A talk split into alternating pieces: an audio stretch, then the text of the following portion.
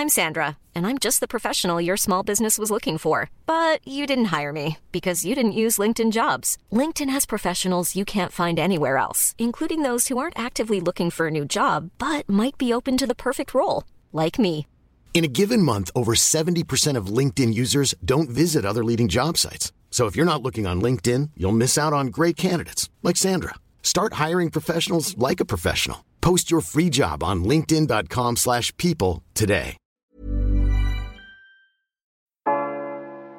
Anthony for three.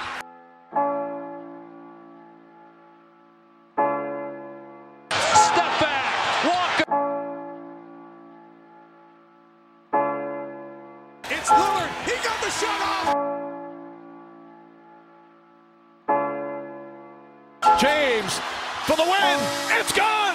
LeBron James at the buzzer. Durant swings past everybody for the emphatic jam. Curry splits the defense behind the back. Fires a three. Oh, he puts it in. What a spectacular move. The lob. The jam. Oh, what a monster jam by DeAndre Jordan. Anthony Davis slams it home. Oh, oh. James Harden. It's Westbrook with time. Westbrook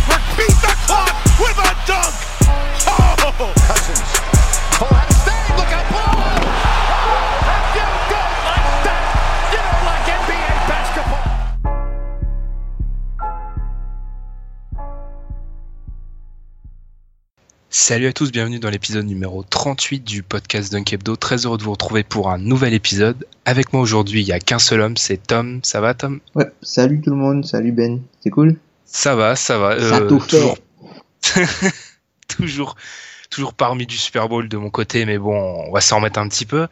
Cette semaine, euh, nous deux, on va parler de quoi? Alors, on va tout d'abord parler des Raptors. On avait dit en début de saison, je crois, dans les previews, qu'on n'en parlerait pas trop parce que normalement, la saison régulière pour eux, ça serait la croisière, ouais, ça serait un peu tranquille, la croisière tranquille. Bah, sauf que là, ils perdent beaucoup en ce moment. Donc, on va se demander pourquoi. Dans une seconde partie, une courte seconde partie, on va aussi parler de Zach Lavine qui s'est blessé. C'est la tuile. Et c'est pas la tuile que pour Minnesota sur le court terme, mais peut-être sur le long terme parce qu'on va parler d'histoire de contrat et ça pourrait poser des vrais problèmes à l'équipe de, ouais, à Minnesota, à l'équipe de Thibodeau. Puis voilà, c'est tout pour cette semaine. On fera ces deux sujets-là. Comme d'habitude, n'hésitez pas à nous suivre sur les réseaux, sociaux, Facebook, Twitter. N'hésitez pas à laisser des commentaires sur les plateformes où vous vous pouvez nous retrouver comme SoundCloud ou iTunes. Voilà, j'ai fini pour mon intro. Et puis nous, après la pause, on se retrouve pour parler des Raptors. Talking about how we shut it down. Came in with the whole thing of the old thing. Rope chain with the soul train with the white girl, baby cocaine. And you know the name, you know the name, Lord. Oh God, boy, right now, parked outside, straight black mice. Oh God, boy, right now, I own heat, no Pat Riley. Made a million dollars rap touring. I ain't talking no Kyle Lowry. Yo, nigga like the Ten Commandments. Always got 10,000. comme je l'ai dit, c'est un peu la crise où, on va pas exagérer, mais quand même, on n'en est pas loin. À Toronto en ce moment, alors certes, dans la nuit de dimanche à lundi, ils ont gagné un match à Brooklyn, mais c'est tout sauf une victoire euh, satisfaisante de 8 points, euh, 103-95 contre le cancre de la NBA. C'est pas ce que j'appellerais vraiment un match rassurant euh, dans l'état actuel. Avant ça, ils étaient quand même sur une série de deux victoires sur les dix derniers matchs un peu, ça va, ça coïncide avec l'absence de Demar DeRozan. Donc Tom, je pense qu'on va parler de ça dès maintenant. Est-ce que les difficultés des Raptors, il faut tout mettre sur le compte de l'absence de Demar DeRozan ou est-ce qu'il y a des vrais problèmes qui font que ça ne marche pas et qu'on peut pas tout mettre sur le compte de l'absence du, du All-Star? Voilà, comme tu dis, euh, Demar DeRozan a raté des matchs, il a, il a raté euh, euh, 7 ou 8 des, des 9 derniers matchs. Et si tu veux, les Warriors, enfin les Raptors, pardon, ils sont vraiment attachés à leurs principes offensifs. Et Demar DeRozan participe énormément au niveau offensif. Si tu veux, euh, les, euh, Toronto, ils font plus la différence offensivement que défensivement. Et la perte de Demar DeRozan dans, dans un tel système qui, euh, qui est l'un des meilleurs scoreurs de la ligue, qui chute presque à 57% à deux points. Euh, Malgré des, une sélection de tirs que, Malgré- qui me fait toujours ouais. vomir. Ouais. Ouais, voilà. Et c'est euh, une pierre angulaire du système, donc c'est logique qu'ils aient du mal à se passer de lui. Mais par contre, je trouve qu'il y a d'autres facteurs et il y a notamment un facteur que je pense qu'on oublie souvent, c'est la fatigue qui est liée au déplacement. Toronto, il leur reste, ils ont joué 52 matchs, il leur reste uniquement 3 matchs à l'extérieur contre des équipes de l'Ouest. On a joué 52 matchs. Quand tu compares les autres équipes qui sont euh, à peu près au même niveau, t'as les Hawks, il leur reste 5 matchs à jouer à l'extérieur à, à, l'ouest. Les Wizards et les Seas, il leur reste 9 matchs à jouer à l'extérieur à l'ouest. Et les Cavs, il leur reste 7 matchs. Donc, ils ont, ils ont beaucoup plus voyagé que les autres. Et avec le jeu qu'ils jouent et le fait qu'ils tiraient énormément sur leurs extérieurs, comme Kyle Lowry qui est troisième au nombre de minutes jouées euh, depuis le début de la saison. Kyle Lowry, hein, mhm. qui est le troisième joueur au nombre de minutes jouées. Ce qui, je reviendrai là-dessus, mais s'explique pas forcément, enfin, pas forcément logique d'après moi. Moi non plus. Mais du coup, peut-être que la fatigue a aussi un rôle à, à jouer là-dedans. Ouais, comme tu l'as dit, on regarde quand on regarde leur calendrier déjà, on voit qu'ils ont fait déjà les, on va dire deux bons road trips fin novembre et fin décembre. Donc c'est logique que dans une période où c'est à ce moment-là que les équipes commencent à pêcher, ils aient des blessures et ils aient aussi bah, des problèmes à gagner, ils soient fatigués. Même si, et je vais revenir sur ce que tu as dit en premier, c'est vrai que Desmar DeRozan, alors je vais être, je vais être honnête, de toute façon, ceux qui écoutent le podcast depuis les premiers épisodes savent, c'est pas ma tasse de thé, Toronto. J'aime les comparer en fait à un bon film que je n'arrive pas à regarder en une seule fois. C'est-à-dire les matchs de Toronto, j'arrive pas à les regarder d'un coup parce que leur jeu, j'ai vraiment du mal. Et en fait, ça se base sur beaucoup de 1 contre 1, on l'a dit, et quand tu perds ta deuxième option de 1 contre 1, ils ont pas de joueurs du niveau de Demar DeRozan pour euh, équilibrer tout ça. Il n'en reste que, je trouve qu'il y a une il y a un problème avec Dwayne Casey qui est jamais un coach que j'ai trouvé vraiment très bon. Dans ses rotations, il, je trouve qu'il n'arrive pas à s'adapter à l'absence de son deuxième joueur en fait. Et c'est un vrai problème ça. Je sais pas si tu as le même sentiment, mais alors c'est sûr qu'il y, y, a un problème de profondeur de banc que je, en fait, j'avais sous-estimé, je pense, mhm. et qu'ils ont des vrais problèmes, mais il n'arrive pas en fait à adapter ses ses cinq et t'es obligé d'adapter tes cinq quand ta deuxième option tombe en fait. Bah, leur, souci à eux, c'est qu'il y a un, un, fort delta entre le niveau de leurs deux meilleurs joueurs et du troisième joueur. Ouais, Aujourd'hui, le troisième meilleur joueur, c'est euh, euh, Jonas Valanciunas, mais Jonas Valanciunas, il est mauvais. Enfin, il, mis à part au rebond et peut-être quelques possessions où il a le, le, le, ballon, quoi, il est, il est tout juste en double-double, mais il défend, il défend salement le pick and roll. Franchement, c'est un très mauvais défenseur du pick and roll. Et puis Desmarais Carroll qui est, euh, c'est un fantôme des Marie Carole. J'ai déjà dit, hein, c'est un fantôme. Il horrible. Il a été recruté pour être euh, soi-disant le, le LeBron stopper, pour apporter quelque chose. Euh, bah ouais, pour apporter quelque chose, euh, quelque chose à l'équipe, mais il est, il est vraiment horrible entre blessures. Il est mauvais sur le terrain, ses déplacements sont, sont limites, il est pas très adroit. Enfin, t'as pas l'impression qu'il apporte vraiment beaucoup.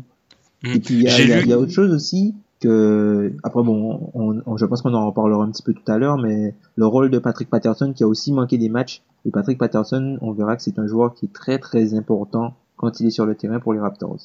Quand tu as parlé de Demar Carroll, justement, j'ai lu peut-être qu'il aurait des problèmes de blessure euh, qui dureraient, donc au euh, niveau du doigt, je crois, doigt de sa main où il shoot, donc ça serait peut-être ça le problème. Mais même, enfin, je l'ai répété il y a des semaines déjà ça c'est pas. Il y a aussi qui est blessé. Euh, mmh. ouais, mais ils sont tous. C'est la première fois depuis leur run. Ça doit faire trois ans maintenant qu'ils sont au sommet de l'Est. Oui, en gros, c'est la première fois où ils arrivent vraiment. Et t'as l'impression que c'est un peu tout le monde est sur le rupteur et ils ont vraiment du mal. Pour revenir sur euh, Valenciuna, j'ai cherché quelques stats.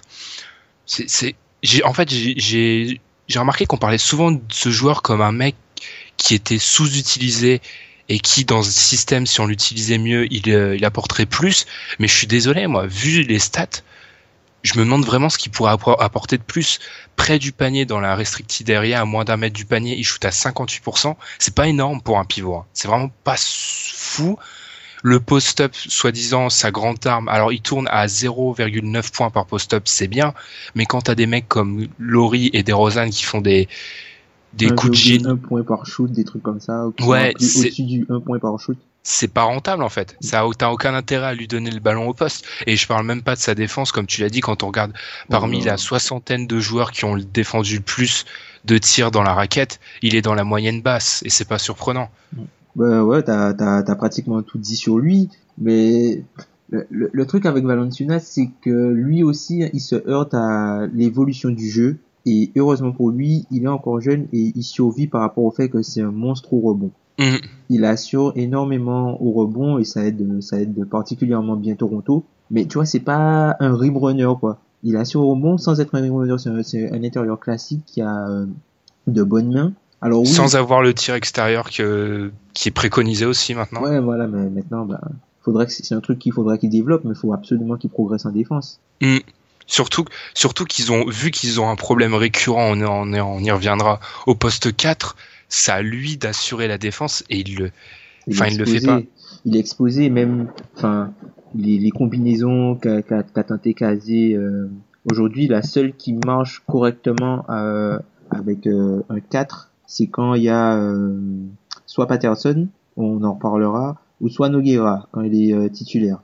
et No- de- Noguera, de, de Valanciunas. je peux- tu peux pas, enfin tu pourras pas en playoff, tu pourras Tu pas pas jouer avec les deux comme Ouais, ça, non, c'est pas, possible. possible. Après, bon, peut-être ils peuvent nous surprendre vu que Toronto joue un jeu des années 90, jouer avec deux, euh, deux, deux, deux grands, deux tours jumelles entre guillemets dans la raquette, c'est possible, mais tu vois le, le, le line-up avec Siakam, il est voué à l'échec. Pour te donner, euh, pour donner une petite stat, en 2017, ce line-up là, démarré Carroll, Calori, euh, Demar DeRozan, Pascal Siakam et, et Jonas Valanciunas, ils ont joué 30 minutes ensemble.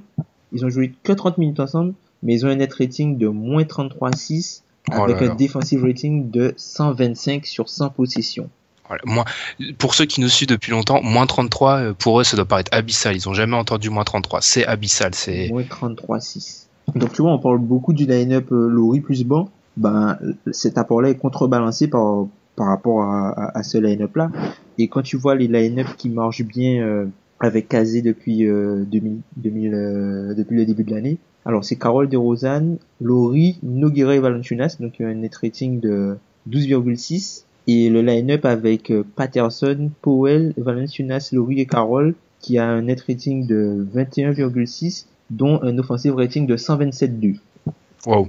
Donc voilà, c'est Mm. ouais, une équipe qui, qui, qui score plus que toi, qui outscore ses, ses, ses adversaires. Et ça montre encore une fois l'importance d'un gars comme Patterson. Parce que si on prend le on-off de Patterson, Patterson c'est le meilleur net rating de Toronto. Il a un net rating de 13,6. Quand il est sur le terrain, il, il marque 117 points sur 100 possessions. Quand il quand en défense, ils, ils ont un defensive rating de 103 et c'est le meilleur euh, true shooting percentage, c'est-à-dire euh, qui prend qui mélange le pourcentage à 2 points et à 3 points, qui est à 59 quand il est sur le terrain de tous les joueurs des Warriors pour au moins 800 minutes jouées.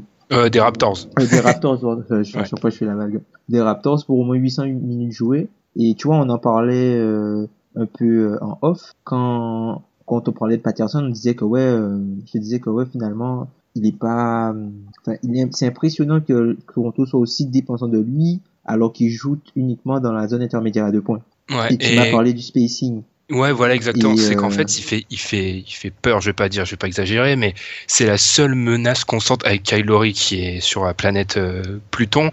Enfin non, Pluton c'est plus une planète. Bref, euh, c'est Patterson qui fait, euh, qui, qui assure le spacing. Et c'est d'ailleurs, je vais pas dire que c'est inquiétant qu'il soit aussi dépendant, mais si un petit peu quand même, parce que t'as pas envie d'être dépendant de Patrick Patterson en fait, tout simplement. Bah, Patterson, c'est le, le joueur de la ligue qui prend le, enfin, la part de ses tirs est la plus élevée sur catch and C'est lui qui a la part de tir sur euh, catch and shoot la plus élevée sur du spot. Enfin, du, c'est- lui qui a la, la, la part de shoot la Ouais. plus élevée sur euh, du spot up en gros. Il fait énormément de Mm. spot up et pour parler de, du, du spacing, il a un usage de 12. Donc c'est vraiment, c'est vraiment qui fait peur, tu vois. Il a un usage de Mm. 12, c'est même pas qu'il shoot, c'est juste que le fait qu'il soit sur le terrain, ben, il crée du spacing parce qu'on le trouve, on le, on on n'a même pas besoin de le trouver pour que l'attaque euh, fonctionne bien. Mais, mais oui, parce que concrètement, si on retire, euh, comme je l'ai dit, si on retire Laurie et Patterson, c'est qui la menace extérieure constante Desmar Carroll?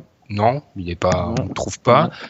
Euh, ensuite, alors Norman Poel, je sais qu'on a à peu près le même avis sur ce joueur qui commence quand même à être, sacrément surcoté, on va dire les mots comme ils sont. Mm. Et aille- ailleurs, il y a qui? Enfin, Desmar Carroll, cette année, il est à 34% à 3 points. C'est chaud. Et puis, Je- euh, et même, même Corey Joseph cette année, je sais pas ce qui se passe avec Il est lui. fin nul, c'est impressionnant. Ouais, et mais il joue pas. Il y a- il Van Vliet qui, qui lui est passé devant dans, dans la rotation là. Il joue pas. C'est, ben, je me il est- demande est-ce que même Delon Wright ne va pas lui passer devant quoi? C'est scandaleux qu'il joue il- pas du tout. Mais en fait, je pense que c'est. Je me demande si lui, c'est pas un contre-coup de l'été parce que défensivement, il a perdu un.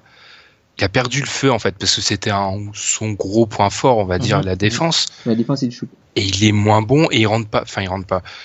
Ça va. Ses pourcentages sont corrects, mais si défensivement il apporte pas, c'est un, peu un problème. Et pour revenir d'ailleurs, tu l'avais dit il y a plusieurs minutes sur euh, les, les line-up avec Laurie qui sont dévastateurs sur le banc. Ouais. Ce que je comprends pas moi, c'est que ils ont des bons meneurs remplaçants. On va pas dire qu'ils ont des excellents meneurs. Ils ont des meneurs remplaçants solides, on va dire. Pourquoi tu fais jouer Kylori autant? Alors, en fait, Casey, il veut le faire jouer avec les titulaires, et vu qu'il y a un avantage avec les remplaçants, il veut aussi les faire, le faire jouer avec les remplaçants.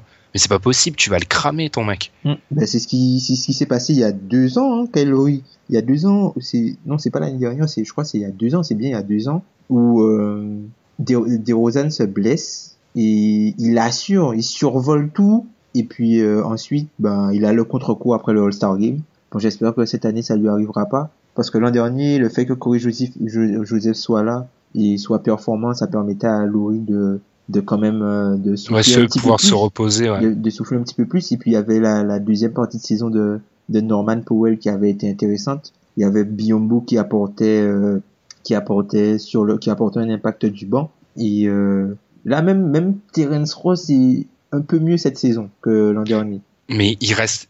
Il reste sur symbole cours de la alternatif. constance, hein, c'est Ouais, c'est- il, reste impressionnant. sur- il- reste beaucoup sur, sur cours alternatif, mais peut-être qu'avec du temps, il va trouver de la régularité. Mais comme tu disais, euh, le banc, honnêtement, au début de saison, quand je voyais le banc de Toronto, je me disais, oh là là, ce banc. Et puis finalement, ben, tu Ils te sont justes, ils sont ouais. justes. Ils sont justes et que tout le monde a un banc qui est juste hein, dans la ligue. Ouais, mais ils sont vraiment. Et je, t'as cité son nom, Bismack Biambo. Je commence à lire à droite à gauche, qui commencerait à, à manquer à, aux Raptors. Alors, je suis pas forcément d'accord Moi non plus. parce que de un, alors j'ai été euh, j'ai été son plus gros euh, hater du, du, du monde, mais Jacob Puddle, il fait, enfin il fait, il est pas fantastique, hein, mais il fait ce que tu lui demandes, c'est-à-dire il met des tartes, il prend des rebonds et puis voilà, il va va mettre le couvercle. Et ensuite, l'apport de Biombo était complètement surévalué à des niveaux, mais ça ça devient fou. C'était quoi Biombo concrètement? C'était de la défense, de l'énergie et des rebonds. Tu peux trouver d'autres joueurs pour faire ça. C'est pas vraiment ça, je trouve, le problème actuellement des des Non, pas Raptors. du tout. Pas du tout. D'ailleurs, moi, je Ouais. trouve vraiment que, sans te couper, je trouve vraiment que Noguera est beaucoup plus intéressant que cette Mm. année que l'était euh, Bismack Biombo l'an dernier. Après, on verra en playoff. Mais Noguera, cette année, il est vraiment très, très intéressant pour, euh, pour Toronto. Et je me demande même, est-ce que ce serait pas mieux pour eux de le titulariser, de mettre Valanciunas sur le banc? Si, bah, j'osais pas le dire, mais si, parce qu'il est beau. Il rentre plus dans le moule du jeu actuel, en fait, que Jonas Valanciunas. Bon, même s'il il craque à prendre des tirs à trois points, là, j'ai vu. euh, ouais, j'ai j'ai vu- il en prend quelques-uns, effectivement. Ouais, il craque des fois, il, en a mais. mis, il, en a, il en a mis quand même, hein. Ouais, ouais, mais je me dis, euh, Coco, on se calme un petit peu. Mais oui, mais il rentre plus dans le moule, en fait. Et quand tu regardes, c'est, c'est bête de se baser que sur ça.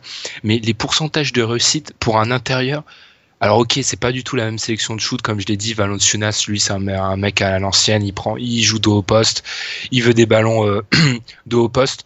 Mais en fait, Noguera, il est beaucoup plus dans le rôle du mec, il va poser des écrans, il va courir vers le panier. Enfin, il, C'est- il fait du Gobert.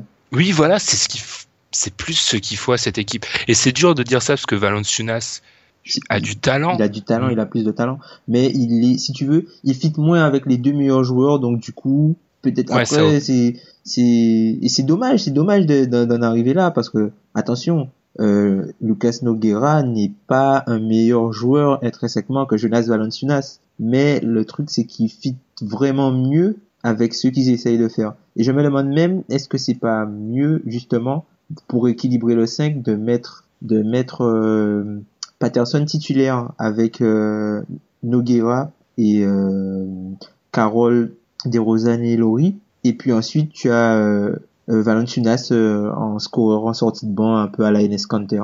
C'est vrai que ça te, l'avantage de ça, c'est que ça te ferait un banc beaucoup plus dangereux parce que leur banc, il n'est pas offensivement. Alors, j'ai un peu cité son nom, mais Norman Powell, je sais qu'on est d'accord sur ce joueur-là, je le trouve. Il est bon, mais j'ai la sensation qu'il prend énormément de shoot en fait dernièrement et Mm. qui qui veut bah c'est normal parce qu'il faut bien que les shoots de DeRozan Bah, il fait du DeRozan, les schémas de jeu Ouais. n'ont pas changé. Kazé n'a pas changé les schémas de jeu. Donc, du coup, Tom, il Tom, reprend Tom, Tom, le- Tom. les schémas de jeu à Toronto Oui, oui. il y a comme une erreur voilà, les trucs n'ont pas changé et c'est lui qui reprend le, le rôle de DeRozan, sauf qu'il est beaucoup moins fort. C'est pas de sa faute. Il est beaucoup moins fort. Moi, enfin, je vois plus en, Norman Powell, je vois pas, je vois plus un, un Wilson Chandler de New York, limite, que plus que ça, quoi. Je vois pas plus que ça. Ah, mais je suis d'accord enfin c'est pas il peut shooter il peut défendre mais c'est pas c'est pas fou. J'en, enfin, je vois beaucoup. il- je vais pas, je vais pas parler de hype, mais il a beaucoup de fans. Je vois sur les réseaux sociaux et je vois pas ce que voient ces gens lui en fait. C'est un, c'est un très, ça peut être un excellent role player et Ujiri a fait un bon choix, Mhm. mais faut pas le voir comme euh, un, un futur, je sais pas quoi. Bref. Bref, du coup, on va peut-être enchaîner sur. euh, je vais juste une question que j'ai vraiment envie de te la poser. On a commencé à parler de ça en off. Je sais pas si on l'avait dit dans le podcast il y a quelques semaines, mais on partait du principe que Toronto restait la deuxième équipe largement la meilleure à, à l'Est et que sur une série de playoffs, même si on va peut-être revenir sur d'autres choses après, ça me démange de poser cette question, sur une série de playoffs, il serait difficilement vaincu par une autre équipe à l'Est, notamment Boston. Mm. Je t'avoue que j'ai changé complètement d'avis dernièrement. Est-ce que tu as changé aussi d'avis? Non, pas du tout. C'est vrai? Non, je pense pas. En fait, ça s'entend. Hein. Je, dis- dis pas que Boston a aucune chance contre eux, mais je, je, je, je dirais plutôt 60-40. En fait, je pense qu'on est un peu influencé par le fait que Toronto ça va mal et que Boston ça va super bien, que Isaiah Thomas marche sur l'eau. Enfin, Isaiah Thomas est à 29 points, 29,9 points de moyenne quoi sur depuis le début de la saison. Même sans Bradley, l'équipe gagne. Mais après, je pense que c'est à relativiser, notamment par rapport à la fatigue et par rapport au calendrier. Mais je pense pas que sur une, une série avec le même adversaire, l'affrontement et tout ça, je suis pas sûr que je suis pas sûr parce que Boston, tu vois, ça devient euh, une jump shooting team, c'est-à-dire qu'ils ils shootent énormément de de jump shots Mm. et en playoff, j'ai beaucoup de mal avec ça. Tu devras un moment aller, tu devras un moment aller euh, au charbon, aller dans la raquette et tout ça. Et euh, je suis pas persuadé que sur une série, on sait bien que l'adresse c'est un facteur, euh, qui, varie. Sur une série, tu peux pas aller. Je pense pas que Boston a les moyens d'aller dans un match d'attaque avec Toronto parce que Toronto est l'une des meilleures, mais vraiment meilleures attaques de la ligue. Oui, ça c'est clair, mais moi je, en fait, tout ce que tu dis c'est logique. Moi je regarde plus en termes de d'affrontement, ouais.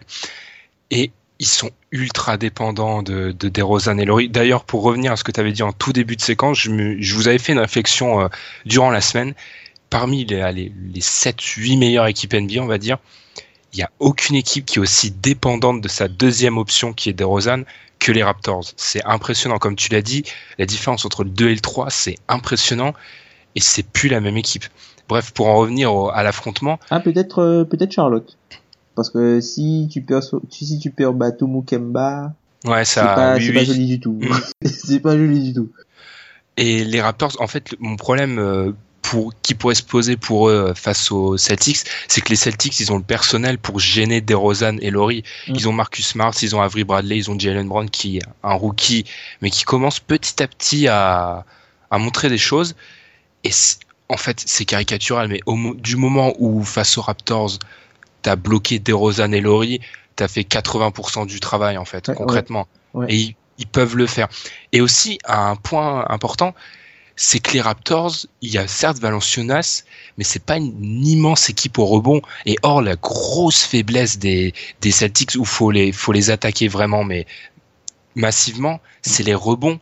Et en l'occurrence, ils peuvent pas les écraser au rebond, je pense, les Raptors. Euh, en fait, ça dépend parce qu'en fait, quand tu quand tu décomposes des rebonds que prennent euh, les Raptors, alors les Raptors c'est l'une des meilleures équipes au rebond offensif, alors que c'est l'une des pires équipes au rebond défensif. Rebond, ouais. Donc du coup, bah ça c'est sûrement Valanciunas qui aide à ça.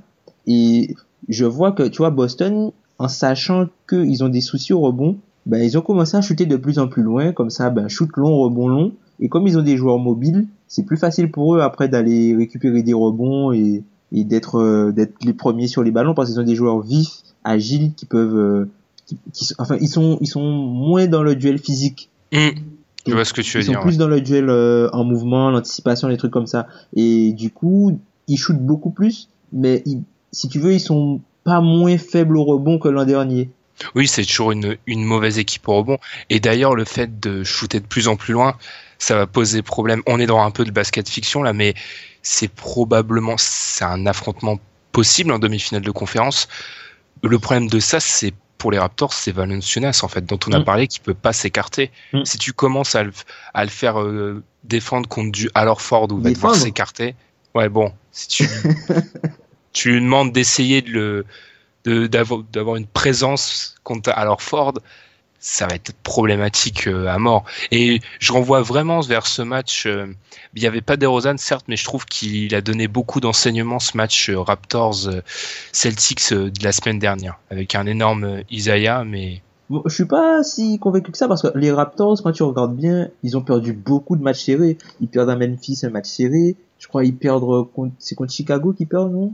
Qu'ils perdent. oui oui ouais. Ils perdent encore un match quoi, de deux ou trois points. Ils perdent, enfin, ils perdent des matchs euh, vraiment de, de rien quoi. S'ils gagnaient ces matchs-là, on n'en parlerait pas. Peut-être qu'ils seraient au sommet de la conférence, tu vois. C'est des Ouais, matchs de peu. Même les Celtics, ils, ils perdent de 5 points si ma mémoire est bonne. Donc, Mm, ils ouais, mais tu vois, c'est- mais c'est des matchs que tu perds quand même. Tu t'as beau perdre d'un point contre Orlando, tu perds contre Orlando quand même. Ouais, mais Et bon, après, ils sont pas complet. Enfin, après, ouais, c'est vrai que moi, je, je, je, je demande de voir au complet. Je suis pas convaincu, mais je demande de voir euh, au complet.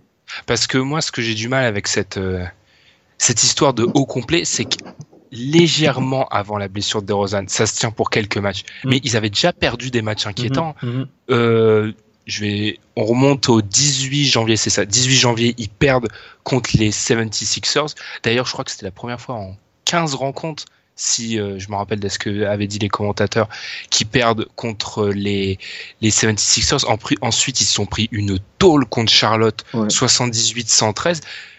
Les problèmes, ils sont pas arrivés dès la, la chute de DeRozan, en fait. Ils Mhm. étaient déjà là avant. Je pense qu'ils ont pas digéré, ils ont pas bien digéré le, le deuxième road trip à l'ouest. Hum, qui, ouais, qui, d'un côté, d'un côté, quand tu fais Utah, Portland, Golden State, pour commencer, c'est pas, Ouais, c'est pas non plus très, très...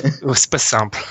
Et tu, pour, euh, tu vois, pour te, pour citer sur les, les matchs à l'ouest qui leur manquent, il leur manque les Wolves, les Pélicans et Dallas. Donc ça veut Ils dire peuvent qu'ils faire ont joué, 3-0, voilà. ouais. Donc ça veut dire qu'ils ont joué à l'ouest normalement ce qui se faisait de mieux. Hum, bah, il suffit de voir quand tu regardes leur road trip à l'ouest, déjà, le premier, ils s'étaient quand même pris euh, Denver, qui est bon. Alors certes, Denver, à ce moment-là, mais ils ont perdu à Denver.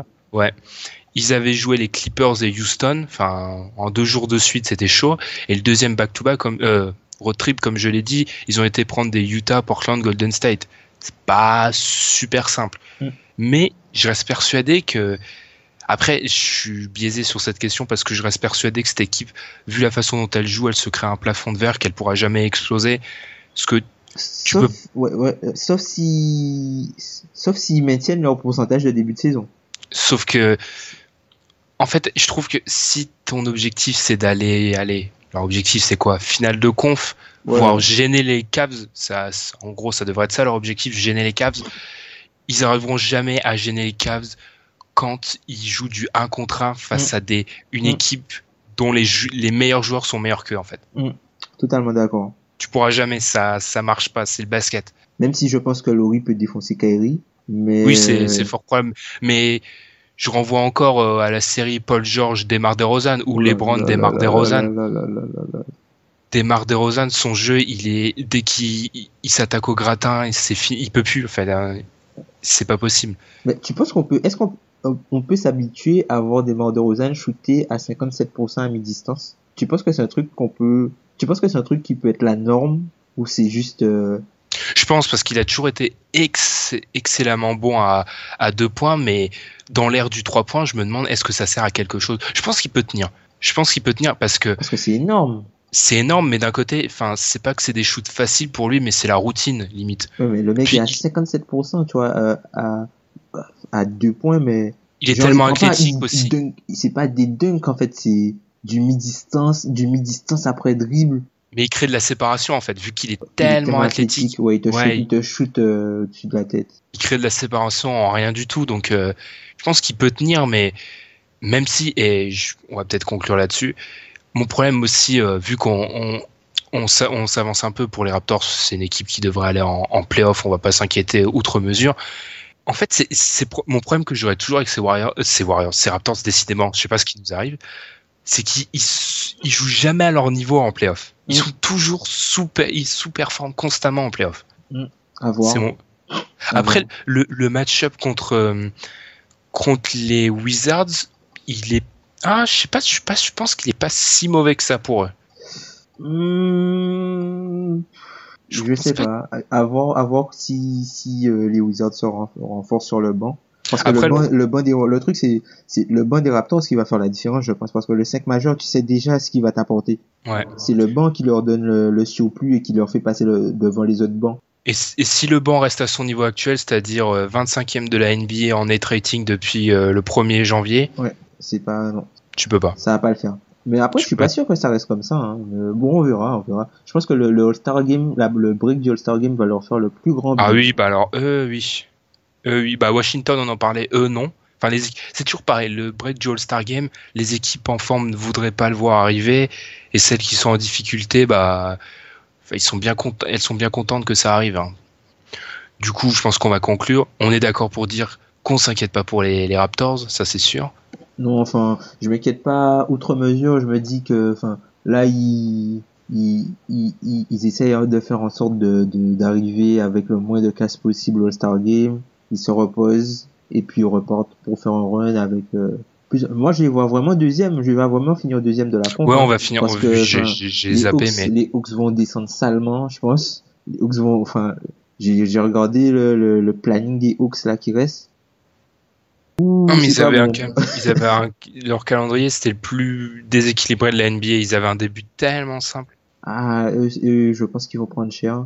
Et même, même les Celtics, ça va se corser un petit peu avec euh, plusieurs autres tripes à l'ouest qui se profilent. Et même Washington qui a, euh, sur tous les matchs qui lui restent, ils ont euh, 50% des matchs qui sont à l'extérieur. Puis ils sont en sur-régime Washington à l'heure actuelle, je pense. Et euh, oui, pour conclure sur ça, surtout que pour les playoffs, c'est super important parce que de 1, ça, ils ont un vrai avantage à la maison. On l'a vu euh, l'année dernière, encore l'année d'avant, ils sont pratiquement incapables de gagner à l'extérieur. Mais alors, c'est une vraie forteresse à domicile, les Raptors. Quoique non, ils ont toujours l'habitude de perdre le premier match. Ah oui, oui, il y a ça aussi. C'est vrai. Toujours, toujours perdre le premier match pour euh, avoir un match 7.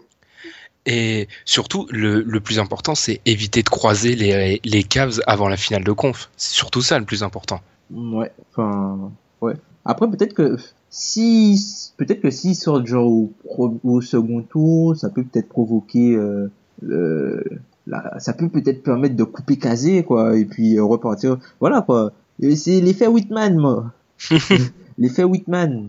Ça peut peut-être permettre de, de, de couper casé. Enfin, Il a été prolongé cet été, non Je crois, si ma mémoire est bonne? Ouais, Ouais, l'équipe, l'équipe joue le même jeu. Les joueurs progressent, mais ne jouent pas dans le bon sens. Enfin, tu peux faire tellement mieux avec cette équipe-là, j'ai l'impression. Parce Ah oui, que mais- il est vraiment, le début de, les débuts de saison de Lowry et Demar DeRozan, mais c'est, c'est énorme ce qu'ils ont fait. Après, je vais faire l'avocat du diable, même si je suis d'accord avec toi. Faut, on peut pas lui en vouloir de s'appuyer sur les, ses meilleures individualités. Mais c'est trop individuel, je trouve. Ouais, oui, ah oui, là Ils c'est. font pas de passes. C'est Ah, bah, qui fait le moins de passes de la NBA avec Phoenix. Et c'est pour ça, les gens, qu'ils font moins de passes que Phoenix. Et les gens après te disent, ah, mais c'est une équipe qui perd peu le ballon. Bah oui, ils font jamais de passe. T'as pas de risque de passe. perdre le ballon. Tu perds pas le ballon, ben voilà. Tu fais pas de, de, de- tu fais pas de perte de balle euh, de faire des passes, des trucs comme ça. hein. Ah, mais après, je, je le dis, je le dis, je l'ai déjà, enfin, je l'ai déjà dit dans la séquence. J'ai vraiment du mal à voir cette équipe jouer, en fait. Moi, ça me, ça me débecque, j'arrive pas. Enfin, je, je trouve pas, je trouve pas les Raptors agréables à voir jouer. Après, c'est, c'est personnel, hein, comme Mm. point de vue, hein, mais j'ai vraiment du mal. On parlait de ça, euh, tu parlais que tu avais du mal avec les Rockets. Je préfère voir regarder, jouer les Rockets que les Raptors. Ah oui, enfin, quand j'ai dit que j'avais du mal avec les Rockets, si tu veux, les Rockets, c'est juste le manque d'alternance qui me choque. Ouais, C'est le jeu des Rockets, c'est beau à avoir joué. Attention, les lignes de passe, le mouvement, le déplacement et tout ça. C'est juste que, tu vois, moi, le, le, le pick and, le pick and pop de Ryan Anderson et James Harden à 12 mètres, c'est un truc que, enfin, je trouve ça magnifique. je trouve vraiment ça magnifique parce que le mec shoot là où le coach est debout, généralement pour demander les temps morts, pour discuter avec euh, que, avec euh, les arbitres. Donc je trouve ça vraiment énorme, tu vois. Mais si tu veux, c'est vraiment le manque d'alternance où t'as l'impression que c'est euh, tout pour le tout tout pour le 3 points fin. C'est vraiment, tu vois, le match qu'ils ont joué, le premier match qu'ils jouent contre Golden State ou qui gagne, Ouais, je vois. c'était 3 points ou rien. Alors que non, voilà quoi. Tu peux tu peux faire autre chose que ça avec James Harden de ton équipe. Ouais, ça se comprend, ça se comprend. Oui, oui, je comprends parfaitement. C'est vrai que c'est très. euh, Ils vont vers ce qu'ils rapportent en fait. On Ouais, voit l'influence. Ouais, ouais, Money on voit-. On voit qu'il y a des mecs du MIT dans, dans le front office qui ont travaillé la question parce que c'est très à stat avancé et ils prennent ce qu'ils rapportent. Après, ça réussit pour eux. Mais en fait, c'est l'autre, c'est l'inverse total des Raptors. En fait, eux, ils sont en plus un jeu, ouais, c'est un jeu typique des années 90. Du coup, on va conclure peut-être cette séquence euh, sur les Raptors. Ça devrait aller mieux avec le, retour de Demar DeRozan, mais je reste persuadé qu'il y a deux trois problèmes qui pourraient leur poser problème euh, à l'avenir. Et nous, on va enchaîner après la pause par une petite note triste, c'est la blessure de Zach Lavine.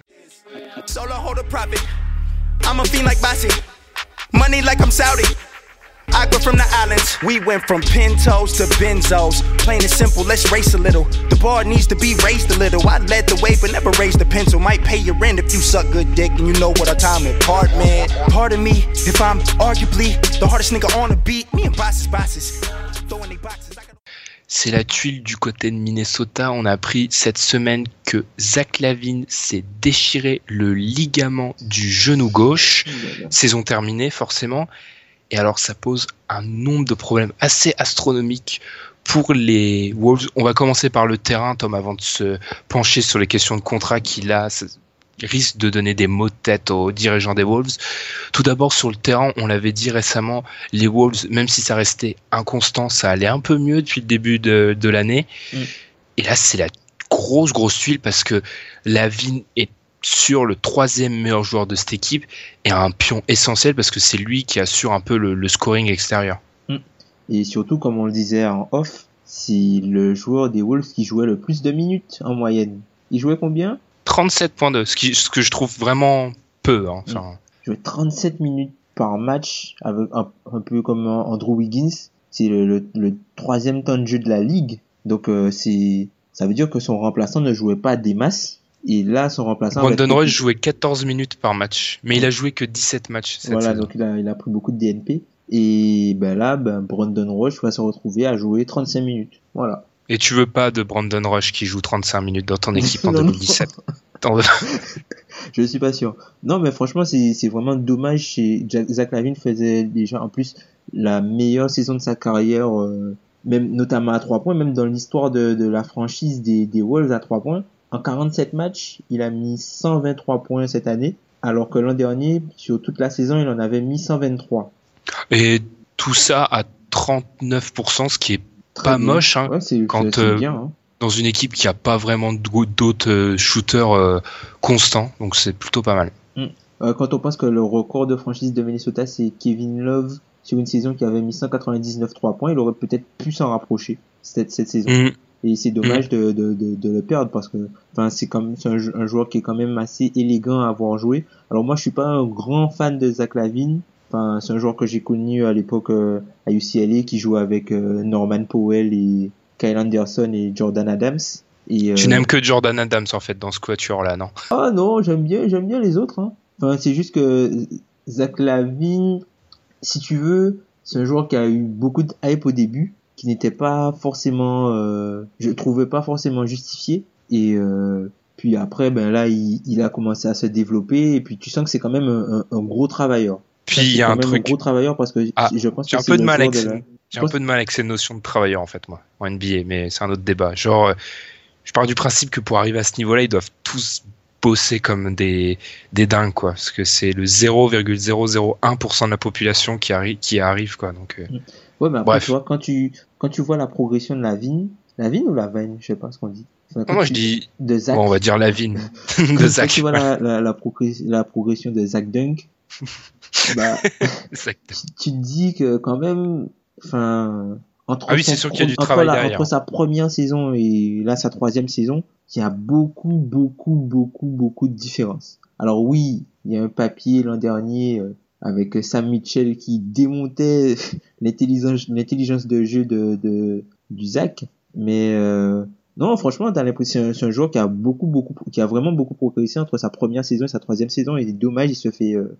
il est fauché par, par une blessure qui est très très grave pour la suite de sa carrière. Même si je pense qu'il qu'il s'en remettra, mais mais mais mais mais ça peut avoir des ramifications tout autres pour sa franchise. Puis surtout, ce qui me gêne avec sa blessure, c'est que c'est au niveau des genoux et c'est un joueur qui joue beaucoup sur son explosivité en fait. Et c'est un problème parce que c'est un bon shooter comme tu l'as dit. C'est bon, ils ont fait cette année, ils ont enfin compris, enfin enfin compris. Je pense qu'on on avait tous compris ça en fin de saison dernière. C'est un deuxième arrière, c'est pas un meneur de jeu. Il faut pas là, il n'a pas besoin d'avoir le ballon dans les mains. Et cette année, ils le font pratiquement plus jouer avec le ballon dans les mains. Enfin bref, c'est la bonne idée. C'était une catastrophe quand il le faisait euh, plus jeune. Mais le problème en fait de tout ça, oui, c'est l'explosivité. Ça reste son point numéro un, sa force numéro une. Et alors, on est en 2017 et les mecs reviennent de, ligaments croisés comme de d'entorse il y a 30 ans. Mais ça me pose quand même des problèmes. Et du coup, vu que tu as, lancé le sujet, on va en parler. Zach Lavine, euh, grâce au nouveau CBA, il va falloir le signer. Oui, mais il va falloir le signer avant la saison. C'est-à-dire, concrètement, au niveau de sa date de retour de sa blessure, on va être obligé de le faire signer avant qu'il revienne de sa blessure. Sinon, ce serait risqué de, sinon, ce serait risqué de le voir aller sur le marché tester en tant que RFA. Oui, parce que là, euh, un mec qui shoot athlétique, euh, les, il, va avoir des offres pas possibles sur, sur lui. Enfin, puis il, les Timberwolves ont besoin de sécuriser leur, euh, leur trio euh, majeur. Ils peuvent euh, peuvent pas faire autrement. Donc du coup, Tom, on va, on va jouer un peu dans fiction. Tu es le GM des, des Wolves. Qu'est-ce que tu fais là? Tu es Tibbs, tu fais quoi? Parce que c'est un joueur majeur de ton effectif, certes, mais il sort quand même d'une grosse blessure et tu vas devoir le re-signer à l'aveugle. Sachant qu'en plus, en parallèle, Shabazz Mohamed est lui euh, free agent protégé la même intersaison. Ouais, il est agent protégé cette intersaison. Et le pire, c'est que ben là, Shabazz Mohamed va jouer plus parce que l'équipe aura besoin de scoring. et il aura de, la valeur. Et sa valeur va réaugmenter. Donc là, c'est vraiment là-dessus pour eux. Enfin, c'est un, vrai casse-tête pour eux. Et franchement, si je suis, si je suis GM, moi, je le, je le re-signe pas au max. Enfin, mais je, je pense que je, je le re-signe et je tente, je tente quand même le coup. Je, mmh. je, j'essaie de le garder parce que, enfin, tu peux, tu certes, il se sera, il, reviendra pas tout de suite à son meilleur niveau, mais tu, il a quand même, entre l'année 1 et l'année 3, il a beaucoup progressé. Donc, peut-être que, ben, il a montré des signes de progression qui pouvaient progresser. Donc, pourquoi pas continuer, continuer là-dedans. Enfin, tu peux pas laisser un joueur de ce talent-là aller sur le, marché des RFA. Parce que si tu va sur le marché des RFA, il y a des équipes qui, qui ont, qui ont jeté dessus, ouais. talent, elles vont se jeter dessus. Ouais, surtout, surtout le poste 2 qui est, il manque clairement de talent et que en plus Lavine, alors certes ça reste euh, un fantôme défensivement, on va on pourrait être gentil. Encore, je suis gentil avec le fantôme. Mais il est trop important. Tu peux pas. Il a encore du. Il a du potentiel. Même si je répète pour la énième fois que j'aime pas du tout ce terme de potentiel. Il en a. Tu peux. Tu t'es obligé de leur signer. Mais c'est quand même. On est d'accord sur cette idée de leur signer. Mais c'est quand même un énorme risque de signer un mec qui ressort d'une grosse blessure c'est pas la même blessure, mais il faut se rappeler du cas, et c'est pas du tout le même type de joueur, même. Mais t'as des cas genre euh, Wes Matthews. Bon, alors là, c'était les tendons, tendons d'Achille. Le mec a pris du temps pour revenir. Et le après le tendon d'Achille, c'est la pire blessure du basketteur. Mais ça te prouve bien que signer ce genre de contrat, c'est très très compliqué. Mm. Et on le verra, je pense, avec euh, Rudy Gay cette intersaison. surtout que c'est un cyborg. Euh, c'est un cyborg, Wes Matthews. ouais, le mec ratait pas un match le mec ratait pas un match. mais du coup, pour euh, pour ce qui est des, Wolves, le cas Shabazz dans ce cas-là, si on resigne euh, si on Lavigne, moi je suis pour laisser partir Shabazz. D'ailleurs, il y a des rumeurs qui qui montreraient qu'ils essayent de l'échanger. Je me demande qui va le prendre à l'heure actuelle. Je, pense personne va y toucher vu qu'il va être sur le marché cet été. Mais tu, tu ferais quoi par rapport à Shabazz? Moi, Shabazz, j'essaierais de le garder à un prix intéressant. Mais après, Shabazz, je pense que Shabazz, je le connais pas, mais je pense qu'il va, il va demander en gros une base comme, euh, il va demander une base crabe. Parce que je pense que dans la tête de Shabazz, il est meilleur que crabe, donc euh, faut le payer plus. ah bah alors moi j'y touche pas. Et je pense qu'il va manger la même base. Et euh, c'est un truc qui va arriver même, euh, même pour Hardaway avec les Hawks. Et on va. Alors, autant Hardaway, je pense que c'est un potentiel titulaire en NBA, autant Shabazz. En fait, je sais pas si Shabazz est titulaire en NBA dans une bonne, équipe. Dans... Ouais, en fait. il peut être titulaire dans une équipe structurée. Ouais, dans une genre une oui une équipe avec une académie de jeu. ouais, mais structurée. Euh je sais pas moi enfin moi Shabazz je le vois souvent jouer en 3 mais pour moi c'est soit un 2 soit un 4 et ils le font pratiquement pas jouer en 4 cette année non pratiquement je comprends pas, Moi, pour moi c'est soit un 2 soit un 4 Shabazz a un truc qui s'appelle le mouvement automatique le hook main gauche de Shabazz quand il est au poste c'est dedans. Ça c'est mouvement automatique. Le mec il se met au poste il a euh, le hook main gauche là ça fait ficelle à chaque fois. Et avec même avec son avantage physique tu vois il peut poster les vu que le, le, jeu s'inverse et maintenant les petits postent beaucoup plus que les grands limites ça peut être une arme ça peut être une arme. Après euh, vu que tu, tu dis qu'il partirait peut-être sur une base crabe je trouve que je te l'ai dit en off un, un des enseignements de cet été mm.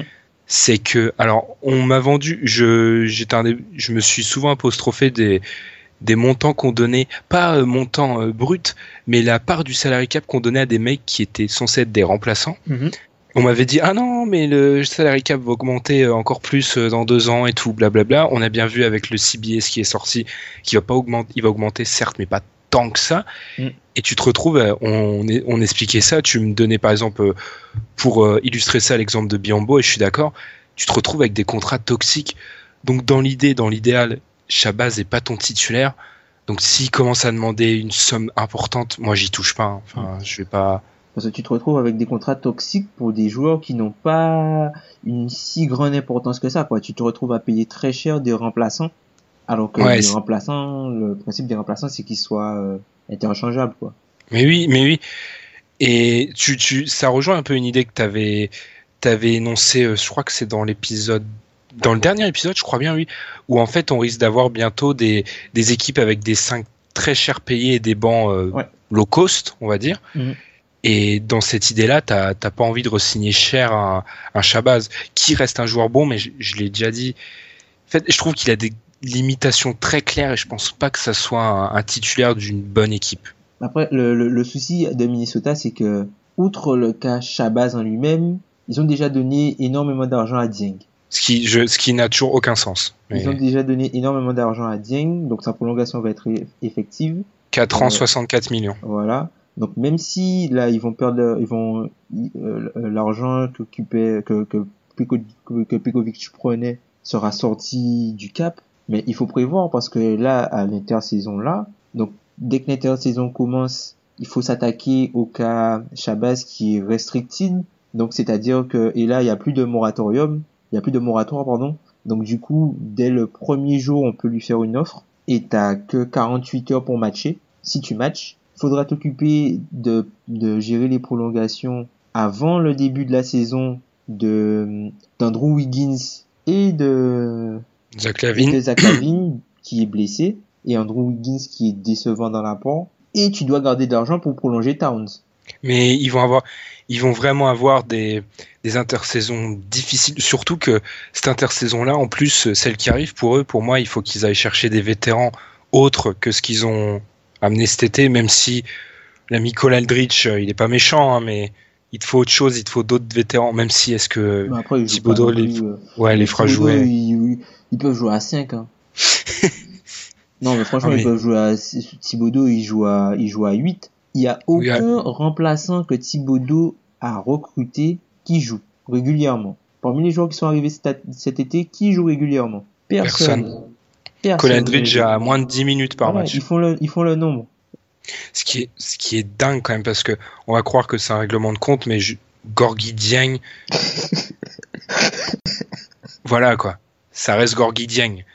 Donc mais, et, et Brandon Roche, d'ailleurs, on l'a dit, mais comme tu l'as dit, il va, faut qu'il s'apprête à jouer 60 minutes, lui, bien, bientôt, parce que je comprends toujours pas. J'avais un espoir, j'étais très content de l'arrivée de Tibbs, et pour moi, je me, j'étais content parce que je, je, je, je m'étais convaincu qu'il avait changé, en fait. Mm. Qu'il avait compris de ses erreurs, qu'il avait compris ses erreurs, qu'il avait médité. Mais non, il fait exactement pareil. Mm. Je comprends, bref, difficile et Mais en tout cas, pour revenir au sujet de départ, on est d'accord, on re-signe Zach Lavine, Oui. même si le mec est blessé. Oui, oui, il faut le, il faut le signer. Il est encore jeune. Il est encore jeune. Après, tu, tu revois son contrat à la baisse parce que vu sa progression, c'était peut-être c'était peut-être un contrat max qu'il fallait préparer pour Mhm. Zach Lavine. Il- Ah, c'est sûr, c'est très cynique, mais dans leur malheur, c'est peut-être le seul point positif pour les Wolves, c'est qu'ils vont peut-être économiser quelques millions. sur lui en espérant qu'ils les donneront pas à Shabazz du coup. Ouais. Parce que si Shabazz, il y a de bonnes chances que Shabazz euh, score. Surtout, enfin, franchement, un 5 avec Shabazz sans Dieng, je pense que ça peut bien marcher ça. hein. Si Towns se daigne défendre mieux, ouais. Ouais, bah faut lui mettre, c'est limite faut lui mettre un, un, un vrai vrai soldat de la mort euh, à côté euh, Towns. Pour qu'ils défendent bien.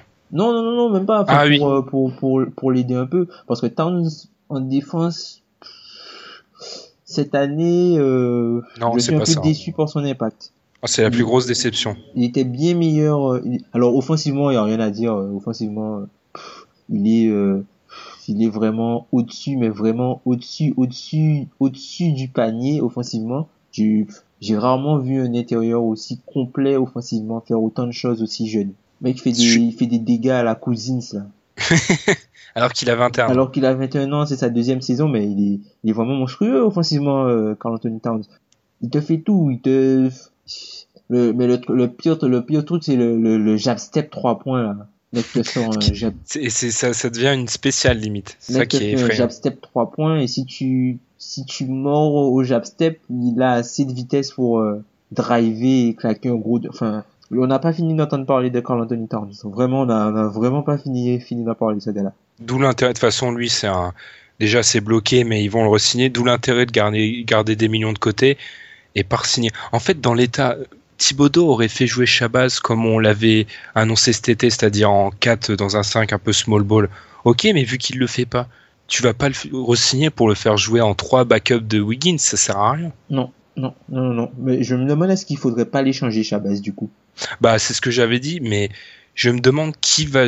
Qu'est-ce que t'aurais de 1, qui serait intéressé, de 2, qu'est-ce que t'aurais en retour vraiment quoi? Je vois pas. Qui serait intéressé peut-être une équipe qui a besoin de jeunes, de se rajeunir et qui a besoin d'avoir le contrôle sur un joueur, je pense, et qui a besoin peut-être de talent. Mais après, qu'est-ce À que part tu les donnes? Nets dans Voilà, ça, et les Nets sont rien quoi. Qu'est-ce que tu donnes euh, Je sais pas. Je sais pas du tout. Je sais pas du tout pour Shabazz. Vraiment, je sais pas du tout. Puis, même sa valeur en elle-même, euh, je sais pas, elle est, elle est vraiment où. Bref, on verra, la, la trade deadline va s'approcher, mais après, ça serait une bonne idée de s'en débarrasser, avoir quelque chose en retour, parce que il, va probablement partir, quoi, vu les, s'il a des exigences. Puis il faut surtout pas oublier que ils auront probablement un bon choix de draft dans une draft où il y a pas mal d'ailiers. Hum, Pas donc- sûr qu'ils aient un bon bon choix de draft. Hein. C'est vrai? peuvent- Ah, je- ils peuvent ils peuvent remonter enfin vu l'état de la, la course à la huitième place à- ils sont pas ils, ils sont pas si loin que ça. Dallas Dallas qui te, te rends compte que Dallas vient de dépasser les Pelicans Sacramento et euh, et euh, Minnesota? La, la blessure de Lavigne, je pense que ça va leur porter un sacré coup et j'ai peur qu'ils moi je suis pas si convaincu que ça hein, parce que je pense que Wiggins apportera plus en deux qu'en trois. Enfin ses qualités ses qualités euh, seront plus plus mises en valeur en, en deux qu'en trois et Shabazz peut aider en trois je pense Quoique, Ouais, ça- si ça après ça si c'est s'entend, Roche qui si c'est Roche qui le qui remplace je sais pas enfin faut voir faut voir combien de temps com- comment le, le temps de jeu va s'articuler entre Roche et, et Shabazz Mohamed Ah, je sais pas. Je trouve que aucun de ces aucun de ces deux joueurs, même si Rush pas encore. En fait, l'élément essentiel, c'est qu'il a porté le spacing Lavine Mm. et que Shabazz et Rush la- l'apportent dans des proportions. Shabazz l'apporte largement non, mais moins. C'est pas un joueur, c'est pas un, jeu- c'est pas un, un joueur de, Shabazz, c'est un joueur, faut lui donner la balle, faut lui donner la balle en main. Enfin, c'est plus un, C'est ça, le problème. un finisseur cré, c'est plus un finisseur créateur qu'un, qu'un joueur qui, qui attend dans le coin, quoi.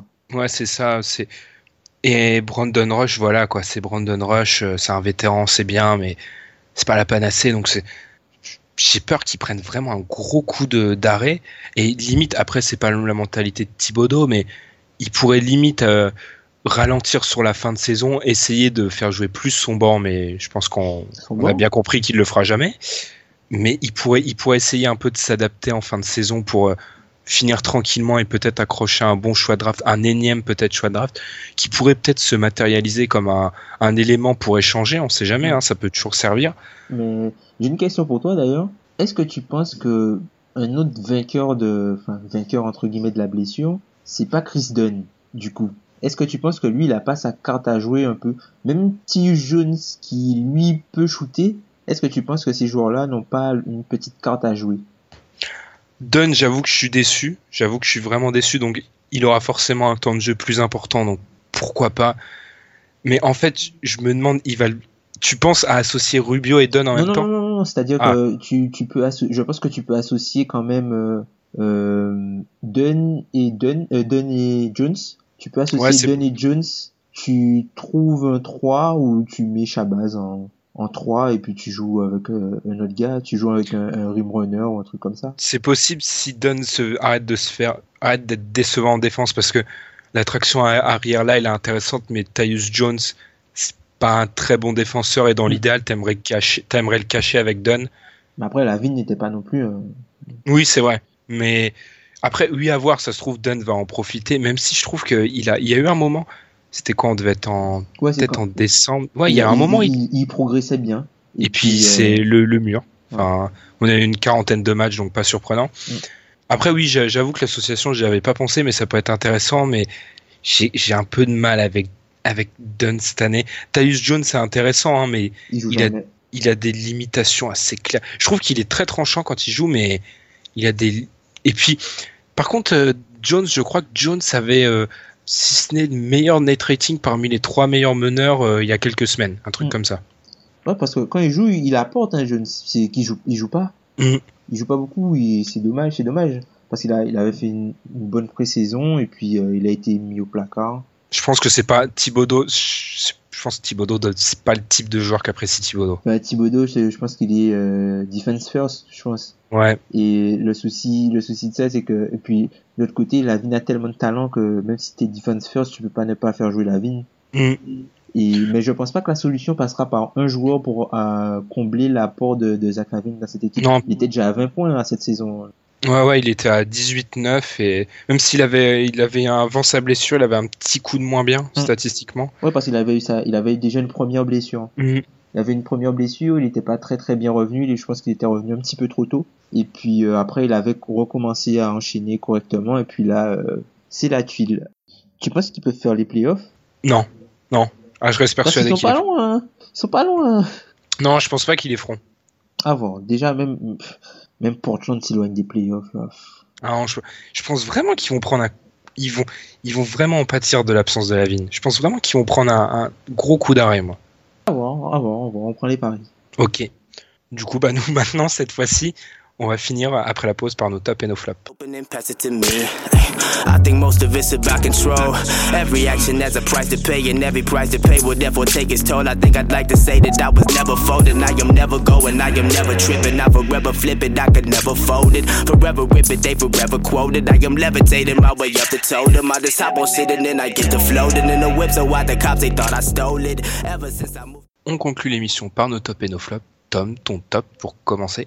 Alors, mon top, ce sera le, c'est le retour de, imminent de Chris Middleton, qui, je pense, va faire, euh, je suis un, un assez grand fan de ce joueur, qui, je pense, va faire euh, du bien aux Bucks et à ma fantasy, je tiens à le préciser. Et puis, euh, mon deuxième top, c'est l'histoire de Yogi Ferrell, enfin, qu'on, qu'on a connu un peu euh, en NCAA, et euh, c'est, c'est vraiment pas de chance pour les, pour euh, les Nets, et, et c'est là, tu vois, qu'on voit que le, le, le nouveau CBA va pouvoir corriger ça. C'est un joueur qui était dans le système des Nets et qui a été mis en D-League. Et puis, euh, bah, il a, il a eu le call-up des, des Mavs. Et puis, euh, là, il est au Mavs. Il a réussi deux, deux matchs formidables. Et il se retrouve avec un contrat de deux ans alors que ce sont les Nets qui le développaient. Ouais, ça, mais c'est le, le point faible de la D-League en fait. Voilà. Et du coup, ben là, avec le système de two-way contract, ben, les Nets ne se voleront, ne, ben, peut pas, pas les Nets forcément. Parce que c'est arrivé avant, notamment on peut penser à Jamichael Green avec euh, les Spurs. Jamichael Green qui était aux Spurs, ils l'ont coupé pour euh, faire de la place dans le roster, même si c'est récupéré, aujourd'hui il est titulaire. Et ben du coup, avec le, le, le, système de two-way contract, ils pourront avoir les, les droits sur les joueurs et euh, pouvoir les garder au sein de de l'équipe, même s'ils n'ont pas de place dans le roster. Ouais, ouais, ben surtout après l'histoire est belle. Il claque ses 32 points le jour d'après. Il a son contrat de deux ans. C'est pour un mec non drafté, même pas invité au combine. Ouais. C'est quand même, c'est quand même beau. Ouais, le Yogi. Après, c'est un gars il, il était, il était déjà, il était déjà bien classé euh, avant d'arriver en NCAA aussi. Hum. Oui, oui, mais c'est vrai que sa descente, euh, C'est bizarre, hein ouais, c'est, elle est pas trop compréhensible en fait. Ça faisait partie des surprises euh, post-draft en fait que le mec soit même pas drafté. Mm. Pour drafter des, à sa place des, des mecs dont on n'entendra jamais parler de, du Kosovo, je sais pas quoi. Enfin, bref. Moi, du coup, mon top, alors mon top, moi, c'est Stephen Curry. Stephen Curry depuis, depuis la nouvelle année, c'est 29 points de moyenne, 50% au tir, 46% à 3 points, plus de 4 rebonds, plus de 7 passes, plus presque 2 interceptions, moins de 4 balles perdues. Oui, certes, c'est beaucoup, mais vu son jeu, c'est pas forcément énorme. En fait, il reprend le contrôle petit à petit, il reprend le contrôle des, des Warriors. Il a voulu le laisser à Durant avec des résultats plus ou moins mauvais. Et on voit là, je pense, dur. T'es dur. bah, en Ouais, fait, il- quand tu regardes le bilan, t'es dur. oui, oui, quand on regarde le bilan, mais après cette équipe-là, on la juge pas au bilan. ouais, c'est vrai, t'as raison. T'as totalement raison. après, oui, je comprends. Ça restait, ça restait la meilleure équipe de la 43 NBA. men- 8, euh, menée par Durant, mais je trouve qu'en fait, et du coup, je retourne ma veste parce que pour moi, j'ai toujours cru que le jeu allait s'axer autour de Durant. Mm. J'ai vu, ça a été le cas en début de saison, et je les trouve plus forts quand le jeu s'axe autour de, Curry. autour de Curry. Mais il suffit de voir, en gros, sur leur, leur 12, allez, leurs 12, 13 derniers matchs. Alors, ok, ils, ils en perdent toujours, ils en lâchent toujours des improbables contre les, comme celui contre les, Les Kings. les Kings, celui contre Miami. Mais alors, si on prend depuis cette défaite contre les TT Grizzlies en tout début février, Mm. mais ils gagnent tous leurs matchs de plus de 10 points. Tous! C'est impressionnant. Et il y a même, il y a le plus 46 contre les Clippers, il est quand même difficile pour les Clippers, le plus 35 contre les Cavs. Bref, ils sont, je pense qu'ils ont trouvé la, la bonne, la bonne stratégie. Je reste persuadé quand même que Durant reste le meilleur joueur dans l'effectif. Ça, on me le, on le retirera pas. Mais Curry a peut-être compris qu'il devait pas laisser les clés en fait à, à Durant et que ça, ça- en fait, moi, je reconnaissais pas Curry en début de saison. Je sais qu'on a eu ce débat et que j'avais peut-être des attentes folles autour de lui, mais un double MVP, j'attendais à ce qu'il soit meilleur que ça et Curry était pas Curry en début de saison. Et maintenant, là, Curry est de nouveau Curry. Il remet des shoots totalement improbables. Euh, en fait, c'est lui, quoi. Je retrouve le, le Curry, pas encore celui de l'année dernière qui était injouable, mais le Curry de, de 2015. Et c'est de bon augure pour les, les Warriors, quoi, qui sont là, qui s'affirment de plus en plus. Et dans les, les- dans les déclarations de panique de LeBron James, plus que peut-être le manque d'aide, faut surtout lire une panique vis-à-vis des Warriors qui sont en train de, Mm. de s'affirmer, Mhm. quoi. Tout Je suis simplement. d'accord avec ça. Et d'ailleurs, ça nous permet d'enchaîner sur une question qu'on a eue sur Twitter euh, qui est un peu liée de Hugo Snitz. J'espère que je le dis pas mal. Suggestion de débat. Alors là, on va le faire euh, vite euh, dans nos top et nos flops. Pourquoi les Warriors ont du mal à tuer les matchs en quatrième malgré des avances souvent conséquentes? Alors déjà, je sais pas s'ils ont souvent des, enfin, ils ont rarement complètement lâché un match euh, qui menait beaucoup. Ça reste une constante que quand ils mènent, la plupart du temps, t'es mort. Quand les Warriors te mènent de 10-12, euh, tu vas souvent perdre. Et comme on l'a dit, Tom, je pense que c'est tout simplement, il faut qu'ils s'adaptent. Ils ont tellement de puissance de feu, des fois ils savent pas trop euh, se tourner vers qui. Mm. Mais je pense pas que c'est vraiment inquiétant.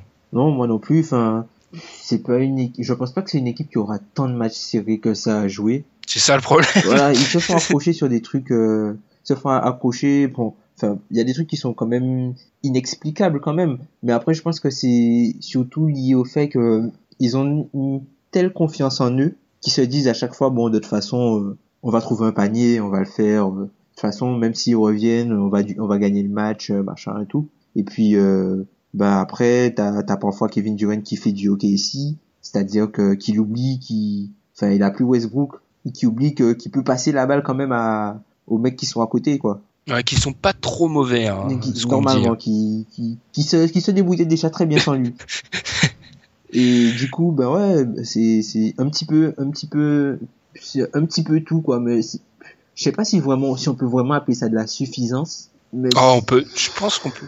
Même dans leur défaite, en fait, quand on regarde bien, à part euh, le, le, le fameux raté euh, du 3-1 qui fait toujours, qui me fait toujours marrer, même ils avec perdent rarement les gros matchs. ils, perdent rarement les gros matchs en fait. Mm.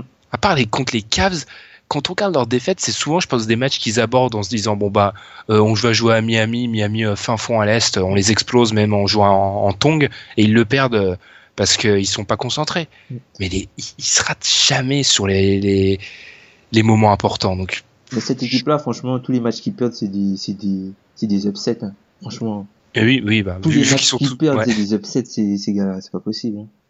Donc, je pense que ça s'explique tout simplement par tout simplement parce qu'il faut qu'ils s'adaptent quoi. Et que Durant euh, je l'avais déjà dit il y a deux épisodes je crois qu'ils comprennent qu'il faut pas qu'il joue tout seul. Mais autrement euh, c'est pas inquiétant comme tu l'as dit la plupart du temps ils sont même pas inquiétés quand le quatrième s'entame quand euh, le, quatrième carton commence ils sont déjà devant de 20 points donc mm. pas s'inquiéter. Je te laisse enchaîner par ton flop Tom. Alors mon flop c'est dommage parce que j'aime beaucoup cette équipe. Mon flop c'est Charlotte qui est 9ème ex à l'Est ex avec Détroit, donc c'est dire. non, ils sont ex avec Détroit et ils ont un match et demi d'avance sur les sur les Knicks. Donc, euh, enfin, cette défaite de suite, euh, c'est compliqué. Euh, c'est vraiment compliqué pour eux. il, leur manque, il leur manque du, il leur manque une, puissance de feu offensive. On a vu que ben là, ils ont ils ont essayé de faire un mouvement. Ils n'ont pas forcément ramené quelqu'un qui va les aider offensivement, mais ils ont ramené un gars, alors oui, qui est très cher payé, mais qui qui va apporter un peu ce que Ziller apportait quoi. Je pense vu que Ziller est blessé, il va apporter à peu près à peu près la même chose et euh, ben j'espère pour eux qu'ils vont se relever mais c'est très inquiétant parce que le jeu penche clairement très clairement à l'extérieur le jeu offensif penche très clairement à l'extérieur et euh, les extérieurs ne peuvent pas euh, trouver Batum et Kemba pourront pas trouver la constance extérieure offensivement pendant 82 matchs. Il faut trouver des solutions intérieures autres que Kaminski. Et puis... Parce que le troisième meilleur attaquant de cette équipe, c'est Frank Kaminski. non, mais non, non, mais tu te rends compte parce que Lamb, enfin, moi je suis un peu déçu. Ah bah tiens, le, le, le passager clandestin Lamb, le fameux mec, euh, quand il aura du temps de jeu, il sera bon. L'agneau. Moi, ce qui me gêne surtout avec ce trade, par contre, c'est sur le j'ai l'impression que les, les Hornets, c'est l'équipe qui réfléchit le plus à très très très court terme de la NBA. Tous les ans, ils sont euh, à euh, réfléchissent à 2-3 mois à l'avance en fait, c'est leur objectif. Parce que le contrat de Plumlee, sur le long terme, il est pas super attractif, ah. même pas du tout. Ouais, bah après tu peux te dire qu'en fait ce qu'ils ont économisé entre guillemets sur Zeller, ils le rattrapent sur Plumlee parce qu'au final ils se retrouvent avec deux intérieurs et les avec les deux intérieurs pour 25 euh, millions en gros sur le poste. Ouais, je vois. Après, je me dis, tu vois, euh, je sais pas, si t'achètes un vêtement euh, dans un magasin soldé, c'est pas pour, c'est pas, tu te dis pas, ah bah tiens, j'ai fait une bonne affaire, je peux m'acheter un truc trois fois trop cher après, tu vois. Ouais, c'est vrai, c'est vrai, c'est vrai aussi. c'est vrai aussi. Parce qu'après, je me ah, dis que, tu vois, ils ont, mais, le truc, c'est qu'ils ont besoin, ils ont besoin d'un mec qui attaque. Ils ont besoin d'un mec qui, qui, qui puisse mettre des paniers et qui, qui arrivent à mettre des points, mais ils ont rien. Enfin, la, valeur marchande des joueurs de l'effectif. elle est minable. Enfin. C'est pas, c'est pas joli joli quoi. Mis à part Kemba qui, qui a une super valeur marchande. Batum, mais tu les changes pas. Valeur, Tu les changes pas. Batum, tu, viens de le re-signer, tu vas pas les changer. Euh, MKG qui a une grosse valeur même si il tarde à progresser offensivement au rebond il se blesse au rebond et défensivement il est quand même présent il est quand même sérieux et puis bon Marvin Williams sa valeur est limite à zéro. Limite Zeller là il est blessé. Tu peux pas enfin il est difficilement échangeable parce qu'il vient de signer son extension. Il y a des histoires de contrat de contrat et tout ça. Donc euh, c'est compliqué c'est compliqué. Et puis quand tu regardes le banc Kaminski Lamb Heureusement pour eux, Sessions est blessé, ils vont pouvoir tester quelqu'un d'autre derrière Kemba. Non mais Ramon Session, ah mais c'est pas possible. Ah non mais non mais c'est Burke puissance euh, puissance 5000. Hein. il y a un paquet de il y a un paquet de meneurs remplaçants euh, oh. en NBA je trouve qui sont vraiment mauvais en fait. Ramon Session mais c'est un scandale Ramon Session. heureusement là, enfin heureusement pour eux il s'est blessé mais c'est pas possible. Hein. C'est limite moi je suis vraiment content de revoir Rick McCallum là-dedans, quoi. c'est un meneur de jeu. Mais Ramon Session, c'est pas, c'est vraiment pas possible. Je te dis, c'est très Burke, mais en pire. C'est horrible de dire ça, c'est très Même si Trey Burke, euh, bien sûr, euh, vu que les Wizards tournent, il joue un poil mieux, dire Trey Burke puissance 5000, c'est, ah, c'est dur, Non, mais franchement, bref. Ben, courage à Steve Clifford euh, et à Kemba. Félicitations pour ce All-Star, le champ. Ouais, il le, bah, il le mérite complètement. Lui, il fait partie de la des meneurs à l'Est qui dominent. Euh, moi, pour conclure, je vais parler euh, alors un petit.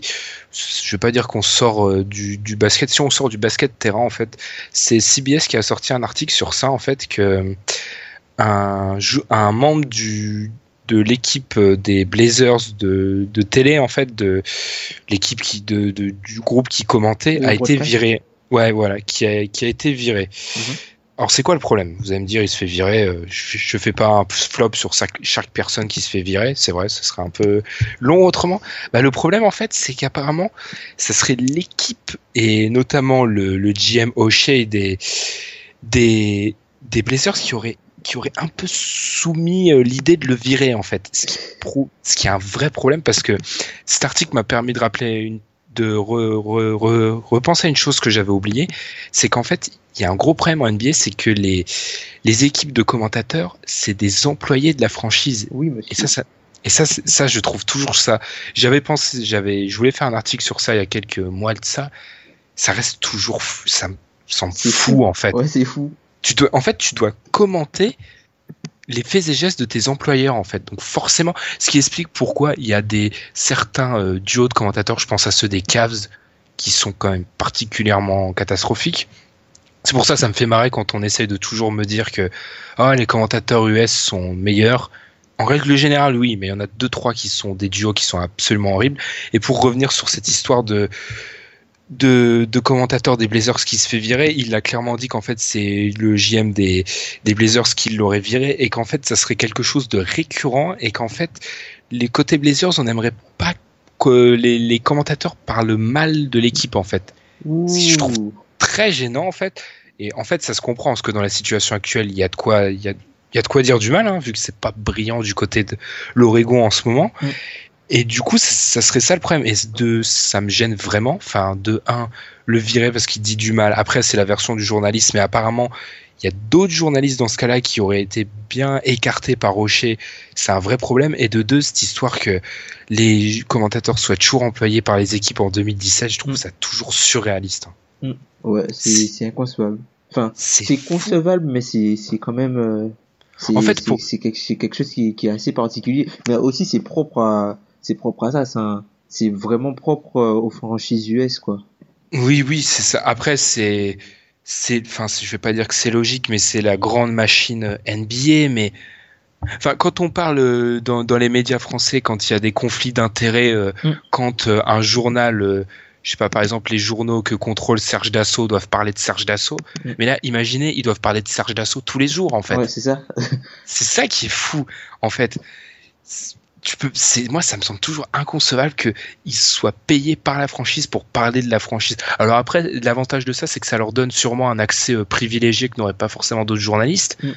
Mais du coup, ça arrive dans des situations où les mecs se font virer et qu'il y a des conflits d'intérêts pas possibles. Je trouve toujours ça fou et bref, je comprends toujours pas. Et quand j'ai vu cet article, j'avoue que j'avais oublié ça. euh, C'était sorti de ma tête que les commentateurs sont payés par les équipes et quand quand j'ai revu ça, je me suis dit mais c'est pas Le possible. broadcaster. Ouais. Et du coup, moi, je veux juste faire, euh, pour, finir sur la séquence, j'ai Mm. juste une, une grosse pensée pour toi, parce que Varijao a été coupé. Ouais, yes, yes.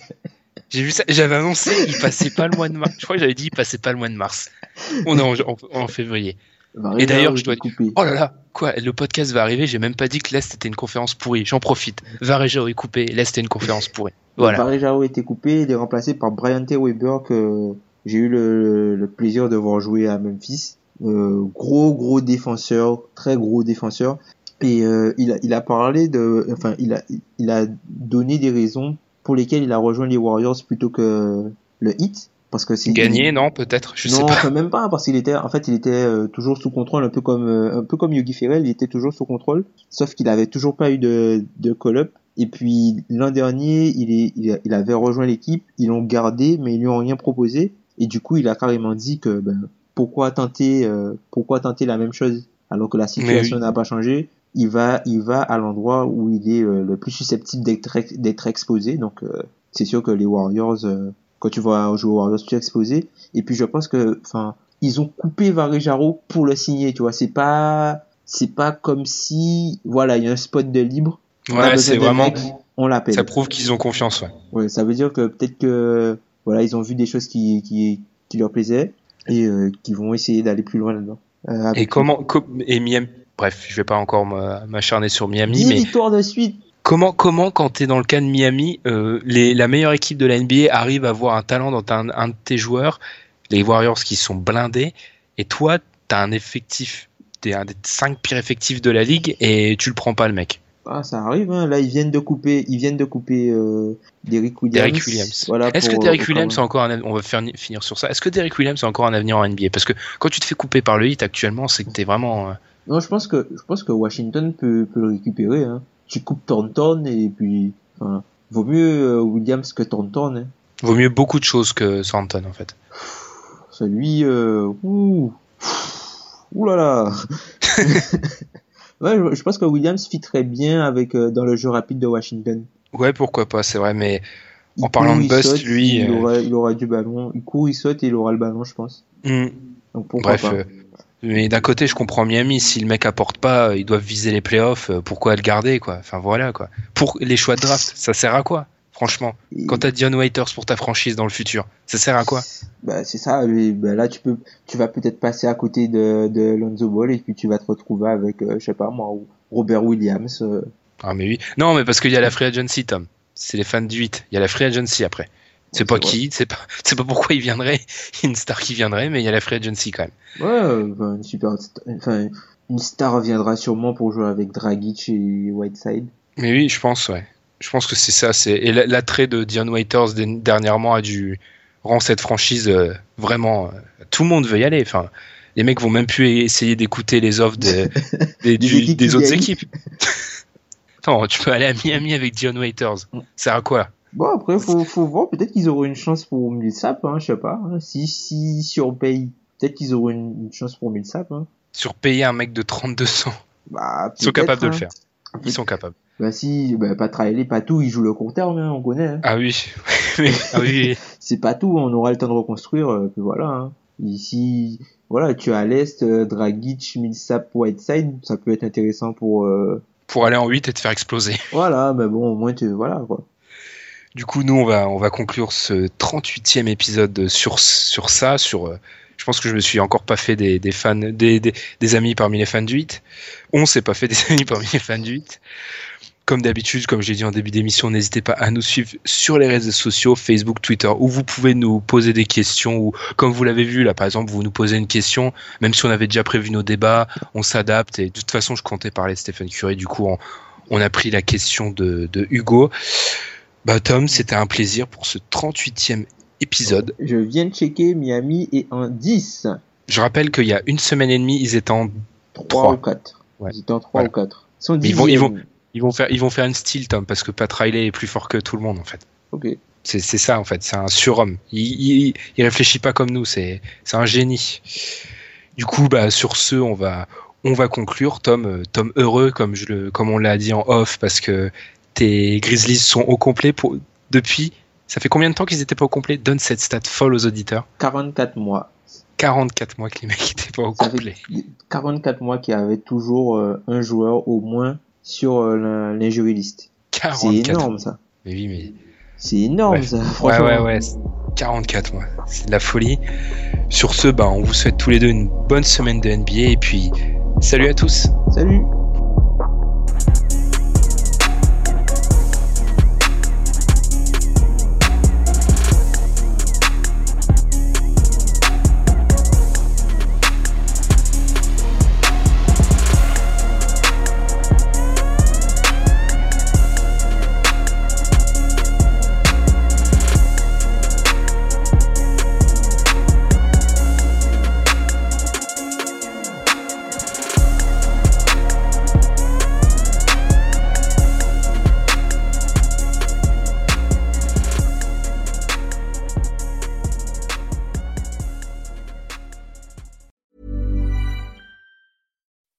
When you make decisions for your company, you look for the no brainers. If you have a lot of mailing to do, stamps.com is the ultimate no-brainer. Use the stamps.com mobile app to mail everything you need to keep your business running with up to 89% off USPS and UPS. Make the same no-brainer decision as over 1 million other businesses with stamps.com. Use code program for a special offer. That's stamps.com, code program.